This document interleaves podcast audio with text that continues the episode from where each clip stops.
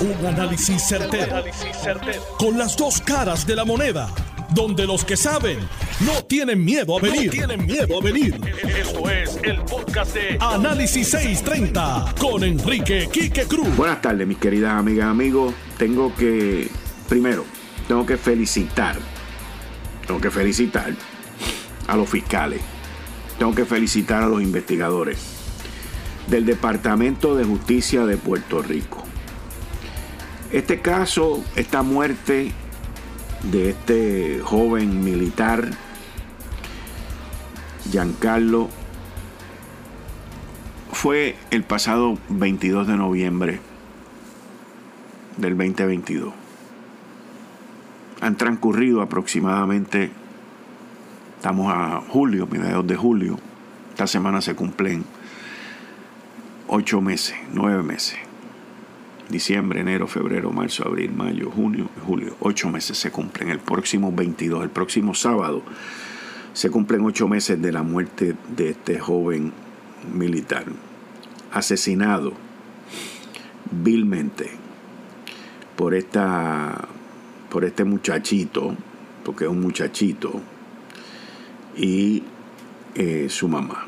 El muchachito se llama Jerome Pietri Napoleón y su madre Ana Irés Napoleón y Medina, joven de 23 años. Eh, esto fue en el sector del Tuque. El pasado 14 de noviembre, discúlpenme, ya han pasado los ocho meses, pasado 14 de noviembre. Y este joven militar, Giancarlo Rivera Lugo, antes de ser baleado por ella el 14 de noviembre en el sector El Tuque, el hijo fue también el, hijo fue el que el que estuvo con su madre involucrado en esto. Y cuando uno lee el testimonio de la compañera Gineshka Cruz Bonilla que recreó esos últimos momentos, esos últimos minutos y cuando uno lee el interrogatorio por el cual ella tuvo que pasar por parte de la defensa. Y yo entiendo, la defensa pues hace su trabajo. Pero fueron encontrados madre e hijo culpables unánimemente por un jurado en Puerto Rico. También tengo que felicitar al juez porque hizo que estos trabajos no tardaran años como ha pasado con otros casos. Y eso es un sufrimiento para la familia, eso es algo terrible. El que sea rápido o el que sea lento eh, no le va a devolver la vida a unos padres, a una compañera,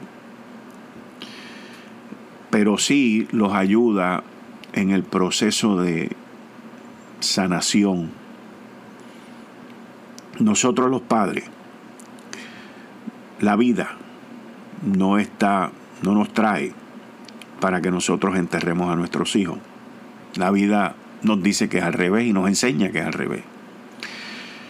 Así que el dolor de la pérdida de un hijo, de un ser querido, pero especialmente de un hijo, es algo irreparable e inolvidable, es una angustia, un luto que esos padres, esos familiares, esa joven, eh, van a llevar por el resto de sus días 24 horas al día, 7 días a la semana, inclusive durmiendo cuando sueñen con Giancarlo. Y, y en esos sueños también los van a ayudar, espero, a sanar. Pero el Ministerio Público, el Departamento de Justicia, los fiscales, los investigadores, el juez, todos presentaron un caso sólido, presentaron un caso contundente y lograron que un jurado, a quien felicito al jurado también, unánimemente encontrara a esta gente culpable.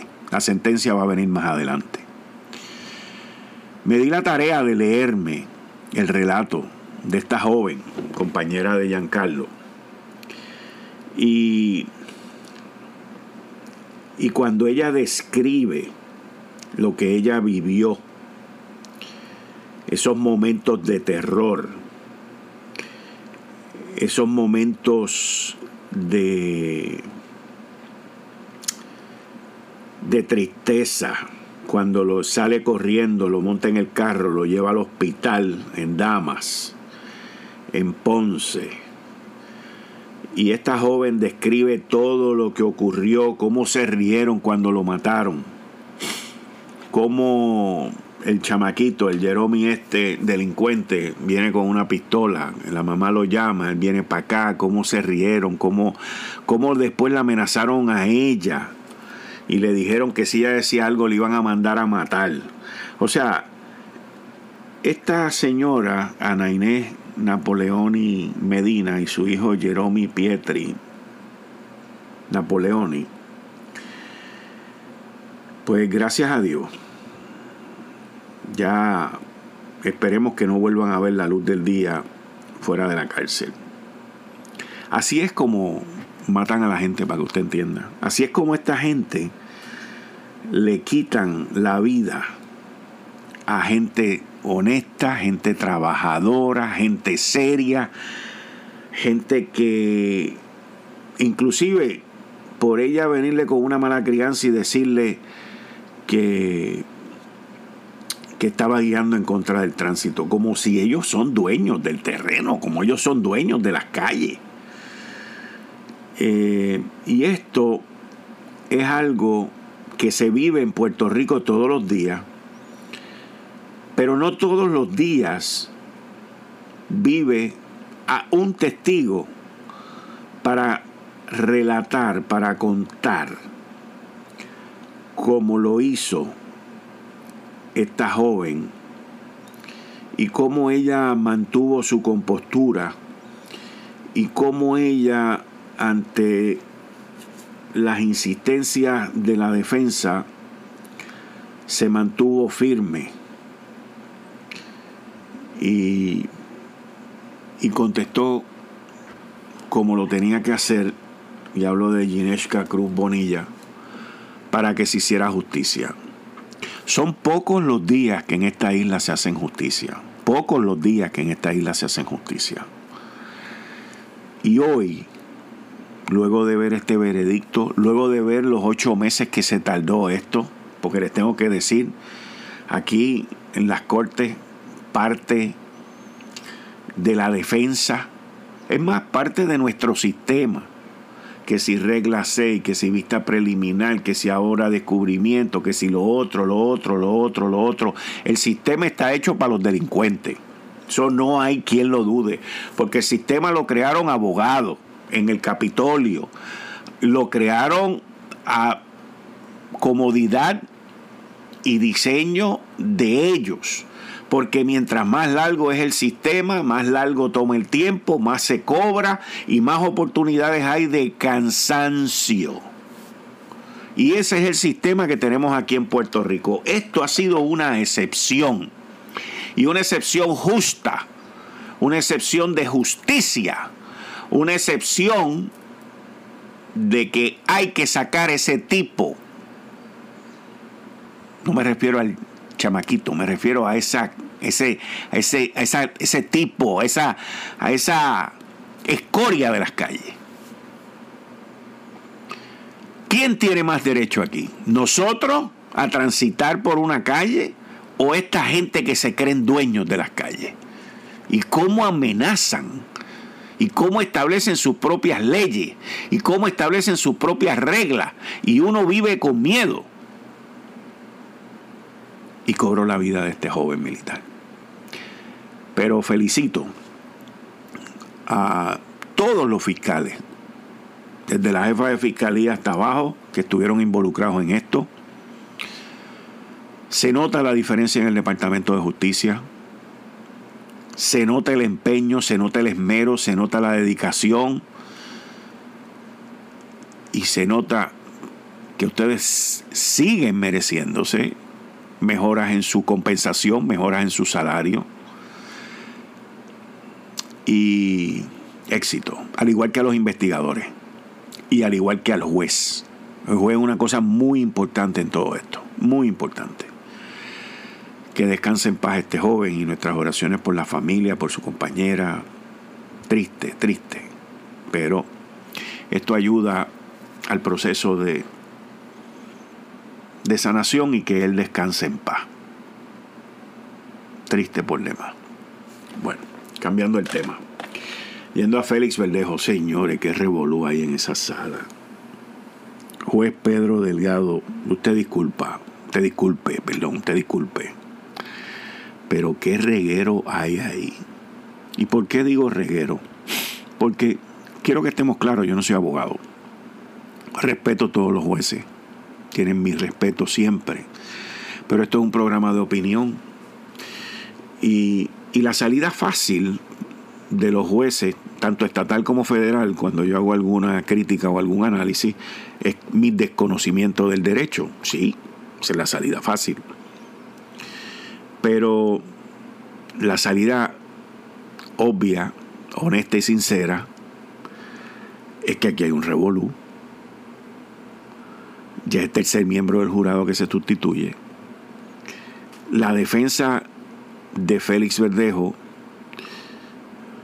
si no ha podido establecer, que yo entiendo que no, por lo menos para mí no ha podido establecer ningún tipo de duda razonable de que fue él el que la mató, pero sí ha podido establecer una duda razonable en cuanto al proceso. Y aquí todo es apelable. Comencemos porque no se permitió el testimonio del licenciado Edwin Prado, por las razones que fuesen. Pero yo, yo, yo entiendo, esto es mi opinión, de no abogado, de analista, de una persona que opina. Y cuando opino es porque estudio, leo, me instruyo, llamo gente y cabo mi propia opinión. Aquí el revolú comenzó con el testimonio de Edwin Prado, del licenciado Edwin Prado. El no permitirle que se sentara allí. Eso le dio un lane, eso le dio un carril expreso a la defensa para una apelación en Boston. No dudo que esto termine con otro juicio, pero esos son otros 20 pesos. Solo decidirán en Boston qué va a pasar a base de la prueba y de también lo que lo que termine decidiendo el jurado. Obviamente, en esta última instancia y tercera instancia de sustitución, no nos vamos a enterar como nos deberíamos de enterar, pero una miembro del jurado opinó, hizo comentario que con mucha probabilidad iban a favor de Verdejo y se formó un revolú.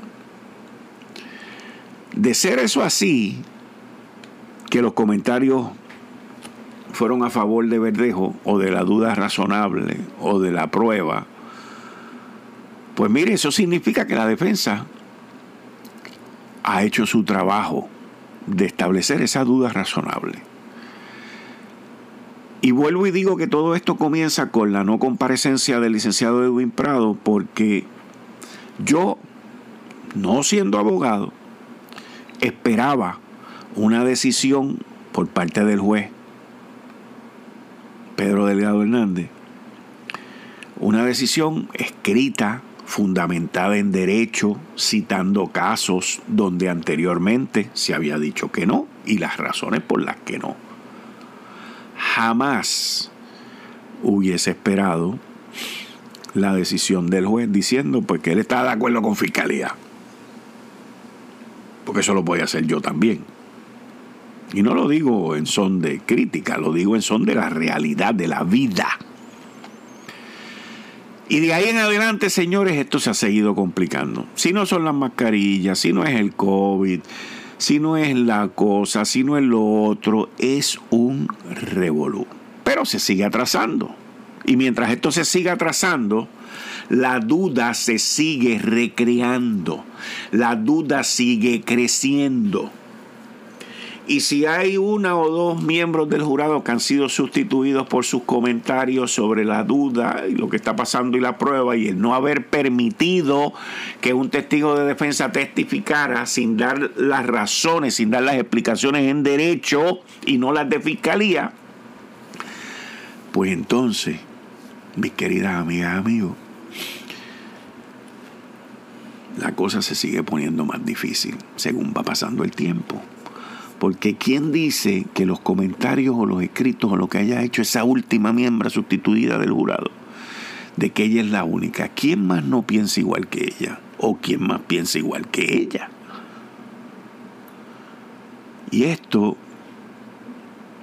nos trae a que, según la información que yo he leído privadamente, esto estuvo ayer en esta discusión de casi siete horas de llegar a un punto a lo que se conoce como un mistrial.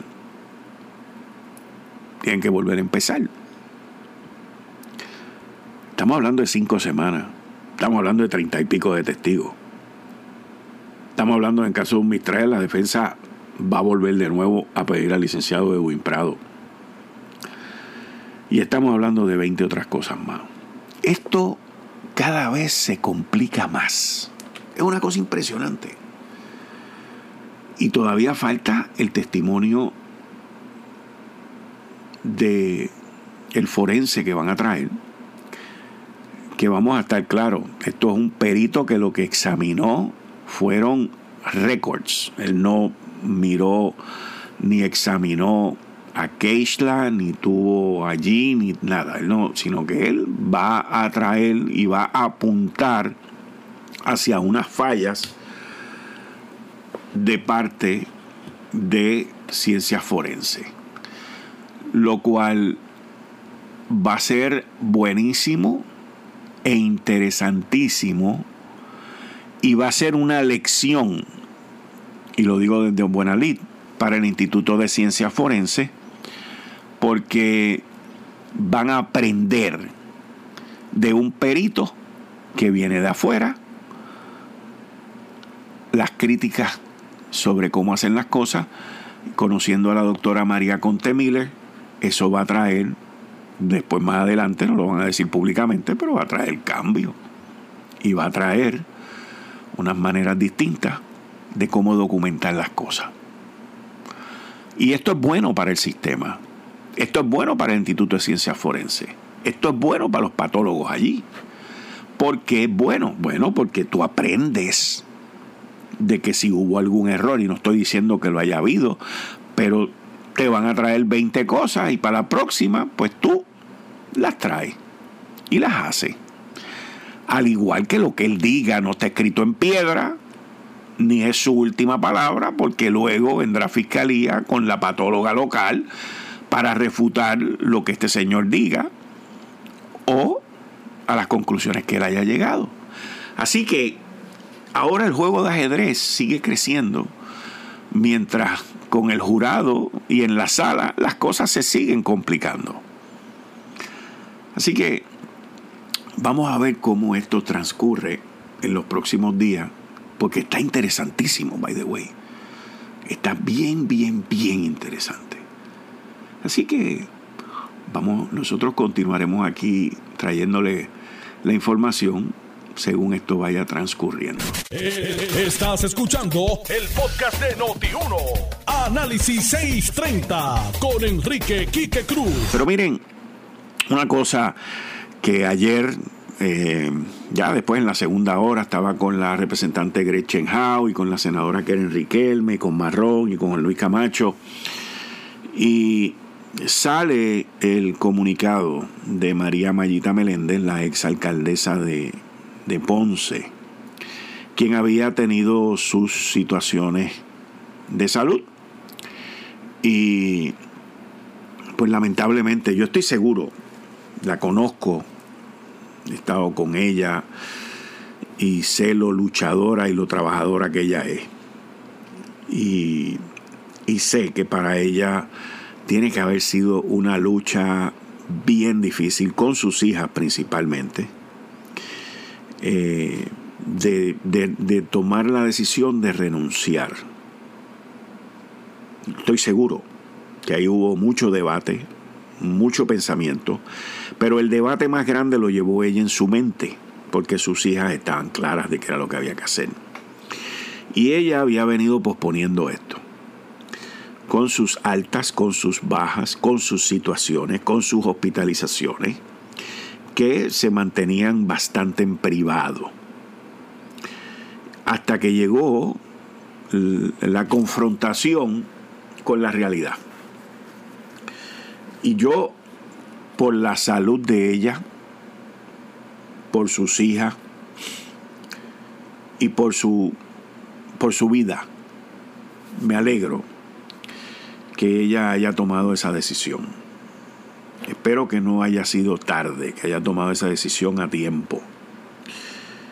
Son muchas las personas que conozco, que he visto perder su vida por la obstinación de mantenerse trabajando, de mantenerse ocupado, de mantener una vida pública y de no colgar los guantes. Uno de ellos, mi amigo, a quien aprecio, quiero muchísimo, siempre tendré una gran estima por él, lo recuerdo mucho cada vez que veo a su hijo, es el ex representante Héctor Ferrer. Y como él, pues han habido mucho. Yo a veces en mi mente pienso, bueno, y si a mí me pasa algo así, ¿qué yo haría? Y mi contestación automática es, yo quiero seguir trabajando.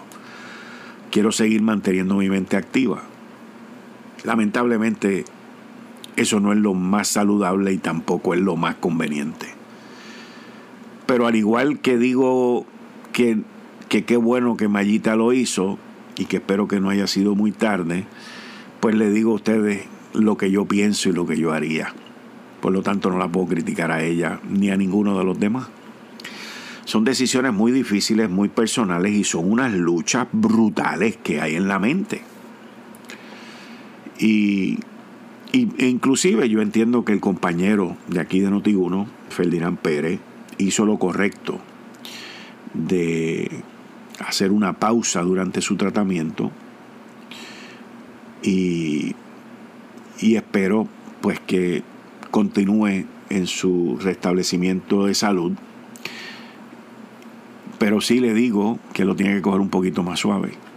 Porque no sé por qué, porque yo honestamente no soy médico ni científico, pero no sé por qué, pero el trabajo y la intensidad no van con la lucha contra el cáncer. No me pregunten por qué. Eso se lo dejamos a los doctores y a los médicos que saben. Pero Mayita, sí, Mayita le sirvió mucho tiempo al municipio de Ponce con grandes retos. Y luego como delegada congresional, pues también le sirvió a Puerto Rico y dio su batalla ahí, aún con su enfermedad. Escuché las declaraciones y las leí de Elizabeth Torres, que está llevando su, su batalla en la parte apelativa después de la decisión de, del juez Antonio Cueva. Y dentro del comentario, Elizabeth comete el error, en mi opinión, de, de traerle el nombre de Mayita y de decir, pues que ella estuvo hospitalizada, lo estuvo, y tratar de hacer una comparativa. Y eso nunca es lo correcto. Cada individuo, cada cual, es un mundo aparte, al igual que cada cual es responsable de sus acciones o de sus no acciones. Y máxime cuando esa persona, como es el caso de Mayita, ha estado enferma. Sobre los delegados congresionales, eh, hay en la política uno ve, en el Capitolio uno ve, en los gobernantes uno ve en los servidores públicos a nivel de gabinete uno ve gente que habla muy bien. Me viene a la mente uno que es una maravilla hablando y haciendo presentaciones de PowerPoint. Pero cuando llega el momento de la ejecución, cuando llega el momento de convertir las palabras o las presentaciones, en realidad fallan. Aquí en, esta parte de los delegados congresionales, la intención fue buena. La ejecución de llevarlos a una elección especial también. Los desaciertos y los aciertos en quienes se eligieron y quienes no se eligieron. Mire, Usted saca el porcentaje y es lo mismo que pasa en el Capitolio. Idéntico, idéntico. Vivimos en un pueblo que el Departamento de Educación Pública, a duras penas, logra que la mayoría de los estudiantes pasen. Y a duras penas readiestra a sus maestros y hace que el sistema sea bueno con todo el billete que hay ahí. Por lo tanto, lo que sale de ahí, sin contar lo que no sale, los que se van y no terminan, pues deja unas lagunas. Y esas lagunas se reflejan en las decisiones que esas personas toman después en su vida. Estas nuevas generaciones le echan la culpa a todo el mundo menos asumir su responsabilidad. Todos hemos sido así en algún momento y seguimos siendo así en algún momento de nuestras vidas. Pero cuando uno mira el macro, aquí ha habido una falta en la ley de supervisión. Aquí ha habido gente, no todos ni todas, de los delegados, que se creen que porque fueron electos tienen el apoyo del pueblo y pueden hacer lo que les dé la gana, como muchos lo hacen en el Capitolio. Y, y cuando uno ve eso, pues no se hizo pensando en el famoso what if. ¿Y qué pasa si esto no cuadra? ¿Y qué pasa si aquello no funciona? No se tomó esa, esas medidas que hoy las vemos necesarias. Pero en el momento en que esto se legisló, no puedo culpar a los que lo hicieron porque no pensaron. Pensaron que la gente iba a ir para allá y se iban a comer la calle. Y no ha pasado así con todo el mundo. Pero de las experiencias es que se aprende. Así que, de todos modos, Mayita, gracias por todo lo que hiciste, por todo lo que has hecho. Espero que tu salud mejore Espero que te puedas disfrutar a tus nietos, a tus nietas y a tus hijas, que sé que las adoras, y que puedas echar los últimos años compartiendo con tus seres queridos. La parte política, la parte pública, dará por terminada. Ya eso pasó. Y ahora lo más importante eres tú, y tu familia y tu salud. Gracias. Entrando en otro tema, miren, Miren qué cosa más, más linda. En Noticel, Oscar Serrano publica hoy por la mañana una, una información de la Cámara de Representantes.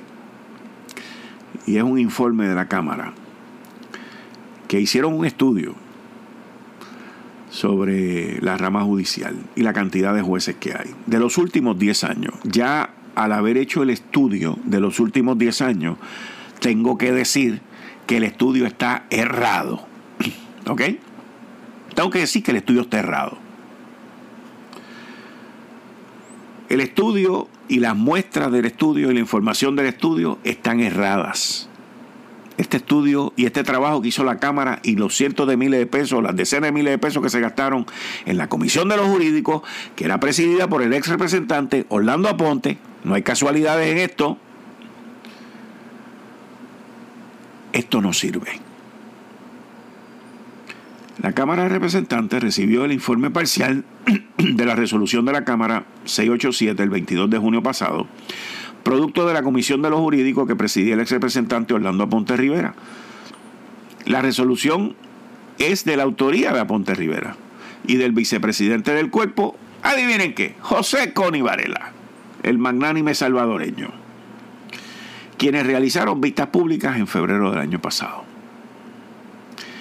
¿Y a qué llega esto? A que hacen falta menos jueces. Y entonces te vienen con una serie de estadísticas y una serie de números que cuando uno los mira, uno dice, sí, es verdad. Pero fíjense qué casualidad. Lo primero que quieren hacer es bajar el número de los jueces del apelativo. Ah, Connie, porque hay muchos PNP ahí, me imagino. Y por ahí seguir recortando. Entonces quieren desplazar a los jueces, quieren hacer 20 cosas. Connie no sabe un comino de esto y Orlando ya no está ahí. Pero estos dos individuos descansan en unas vistas públicas que hicieron para querer cambiar la nomenclatura del Poder Judicial, de la rama judicial.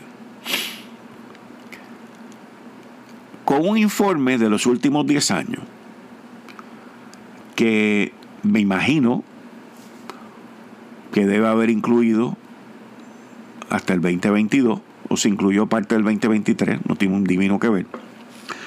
Pero la realidad de todo esto es que durante esos 10 años que estos dos ilustres representantes examinaron y llegaron a estas conclusiones, pues en Puerto Rico se dio una pandemia, se dio un lockdown, en Puerto Rico se dieron unos terremotos y en Puerto Rico pasó el huracán María. Pasó Fiona, pasó el otro, la otra, creo que ya les dije los terremotos, y han habido una serie de interrupciones en el sistema judicial, pero no en el sistema judicial, en nuestras vidas. Pues obviamente nos tuvieron año y medio, dos años encerrados. Se supone que los casos bajaran, ¿verdad? Menos criminalidad, ¿verdad? Durante el huracán María estuvimos sin luz, los tribunales estuvieron cerrados. Se supone también que hubiesen menos casos, ¿verdad? Y es que yo veo estas resoluciones de investigación y yo digo, mano, pero Dani el Machete Hernández escribió una columna, panita, y, y es que es difícil no criticar los trabajos de esta gente. Porque te hacen cosas hechas a la medida según sus intereses personales. Porque legislativos no pueden ser. Políticos sí pero este es otro entuerto y otro, otro, otro engaño. Cuando digo otro, porque es que lo, primero que me viene a la mente es el de, la, el de las antenas, que no tiene tampoco ningún tipo de prueba científica. Me leí el informe, 34 páginas, lo discutí con Luis Raúl Torres.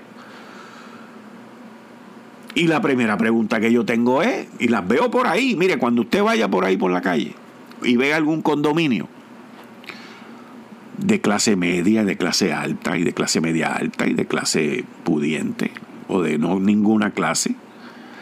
Mire los condominios, mire los hospitales, mire los hospitales también. Que dependiendo de dónde están localizados los condominios, los hospitales tienen antenas arriba. Y la gente que vive en esos edificios no les da cáncer, no se mueren, según los conocedores de estas vainas transmisivas en las antenas de los celulares. Cuando yo le echo esa pregunta a un par de legisladores, se me echan a reír y no me contestan. Entonces, tú me quieres decir a mí que las antenas le hacen daño a los que están ahí en Jurutungo en el campo y no le hacen daño a los que tienen las antenas en los condominios. Los que tienen las antenas en los condominios es por dos cosas. Número uno, que la localización de ese condominio es buena para redundar esa señal. Y segundo, que esas antenas allá arriba ayudan a los residentes de ese condominio con una mensualidad para que ellos paguen menos mantenimiento. Bien paga también las antenas. Ah, pero los que van allí a las comisiones y a las vistas públicas que son por allá por, por Jurutungo, ah, eso sí. Y yo no tengo y entiendo que hay gente que se siente así. Pero ¿por qué unos sí y otros no? ¿Por qué los de los condominios no se mueren y no reclaman de estar enfermos y que les da cáncer y todas esas vainas? Y los del campo sí. Con esa resolución, ese proyecto que aprobaron de 500 metros, señor. Imagínate, vivimos en una isla 100 por 35. Esta legislatura, yo, Tatito bendito, mano, todo esto refleja en, en tu presidencia. Y tú eres un tipo duro, estricto. Y yo no sé cómo se cuelan estas cosas ahí, pero se cuelan. Y yo sé que muchas de ellas tú no estás de acuerdo, pero se cuelan. Y yo creo que gracias a Dios lo que quedan son ya dos reducidas sesiones.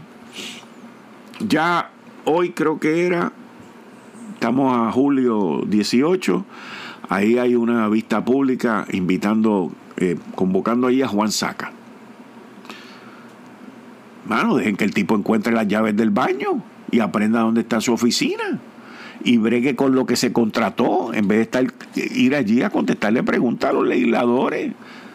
O sea, es que es una pérdida de tiempo, honestamente se los digo, es una pérdida de tiempo. Y yo espero, pues, ellos van allí a contestar preguntas, que ellos ya tienen las contestaciones, porque eso me trae al otro tema. Yo entiendo la razón de las vistas. Lo que pasa es que lo que no estoy de acuerdo es con el timing, con el momento de las vistas. Y aquí tenemos un serio problema. Y el gobernador, como siempre su costumbre, minimizando los problemas. Anoche habían 78 mil personas, clientes, clientes, clientes sin luz. Y póngale, pues multiplícate eso por tres, pues habían 300 mil personas sin luz por los relevos de carga, por el calor, que si AES está en mantenimiento, lo otro, lo otro, lo otro, lo otro. La realidad de esto es que desde que Genera asumió el control de la generación en Puerto Rico, hay problemas que durante los 18, 20 meses antes no estaban. ¿Qué hacía Josué Colón? Pues pregúntenle a él. Pregúntenle a él. Pero decir, como dijo el gobernador, que lo critiqué ayer, de que lo que está, las críticas que está escuchando ahora son las mismas de antes, eso es una patada entre medio de las piernas para Josué Colón. Porque la comparativa no va. Pero así es Pedro Pierluisi. Él trata de minimizar las cosas y lo que hace es encabritar a la gente por eso. Por eso es que dicen que está desconectado. Pero no, él no está desconectado. Él sabe lo que está pasando. Lo que pasa es que él en su mente entiende que al minimizar, pues no le da mucho color, así mismo lo explica, no le da mucho color a la cosa y no le echa fuego a la lata, no le echa más gasolina al barbecue. Pero la gente está encolerizada. Y algo tienen que hacer. El rescate era que los federales no pusieran 700 megavatios y no pasó. No pasó. Y estamos empezando el verano y los calores están de madre. Y la gente sin luz, más todavía. Esa es la mezcla perfecta. Esa es la mezcla perfecta. Calor y sin luz. Que no se mueve ni una paja. Y un gobernador diciendo que las cosas están igual que antes. Y todos esos irresponsables que llevaron a la Autoridad de Energía Eléctrica ganándose un dron de billetes escondidos detrás de contratos de de consultores. Pues la verdad es la verdad. Y nosotros aquí fritos. Esto está del carajo. Pero ¿qué vamos a hacer? Ayer yo andaba, anoche yo fui a una mega tienda. Tenía que comprar una cosa que se me había olvidado. Y una señora me para y me, dice, usted me perdona, estoy muy respetuosa ella, muy inteligente también. Y me empieza a hacer 20 preguntas. Bueno, más o menos tuve un programa de radio con ella allí explicándole lo que yo pensaba. Pero de todas las preguntas que me hizo, la más que me llamó la atención, me preguntó, mira, de la luz, me preguntó de la estadidad como cinco veces, me preguntó de, de la situación en Puerto Rico, me preguntó de todo, pero la más que me llamó la atención fue, ¿y usted? se va a ir de aquí. Y yo le dije que no. Y lo dije firmemente. Yo rehuso a irme de aquí. Yo rehuso a irme de aquí. Porque en mi caso no estoy criticando a ninguno de los que se ha ido, que me escuchan a través del internet y todo eso. Por favor, no me malinterpreten. Estoy hablando de yo. Estoy hablando de mí. Estoy hablando de Quique. En mi caso, el yo irme de aquí significa que me estoy dando por vencido. Significa que me rendí. significa que esto no va a funcionar y que esto no tiene arreglo.